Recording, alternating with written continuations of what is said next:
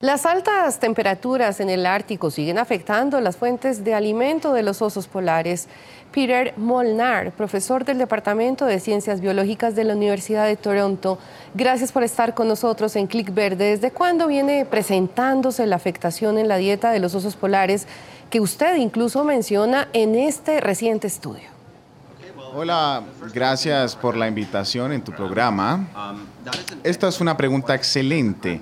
Lo primero que tenemos que entender es que los osos polares necesitan el hielo del mar para tener acceso a sus presas, que son las focas. Ellos no pueden capturarlas en el mar abierto, así que simplemente esperan a que ellas se asomen y luego las capturan. Y realmente depende de cómo se ve el hielo. Y esto afecta realmente a la, a la población de osos.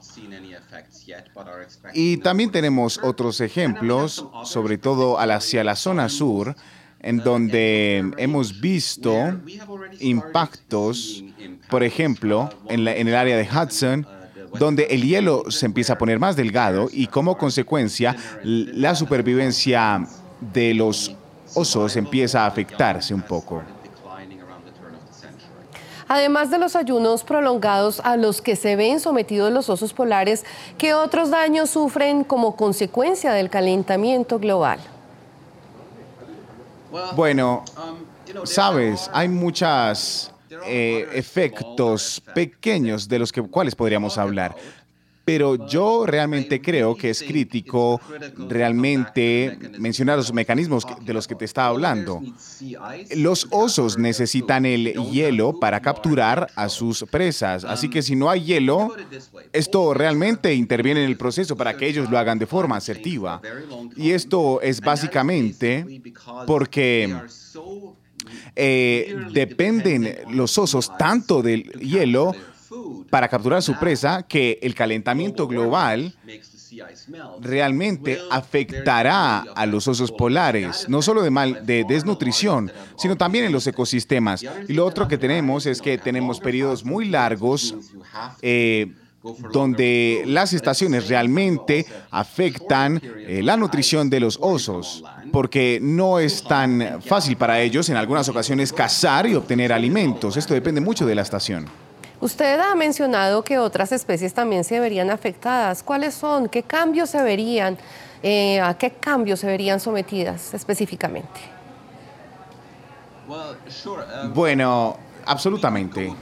Nosotros podemos eh, mirar la lista de todos los animales y las especies que han sido afectadas, empezando con los osos polares, empezando con las focas también, que también se están viendo afectadas, sobre todo cuando van a dar a luz a sus crías. También podemos mencionar a las especies de las diferentes regiones del mundo que se están viendo afectadas, no solo de las áreas polares.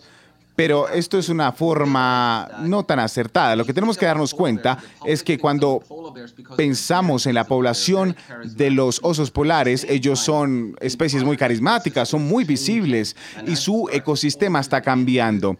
Y em, no solo su ecosistema está cambiando, sino que el hecho de que no esté la cadena alimenticia eh, acertada para ellos también afecta a los otros ecosistemas, el de los peces, el del hielo, el de la regeneración del ambiente.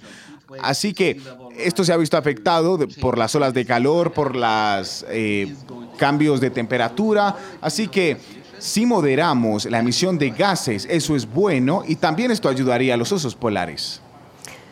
En conclusión, menos emisiones de CO2, más vida para los osos polares. Si ustedes quieren ver más capítulos como este, pueden conectarse a ntn24.com, señal en vivo, sábados y domingos, 8 de la mañana México, 9 de la mañana, costa este de los Estados Unidos.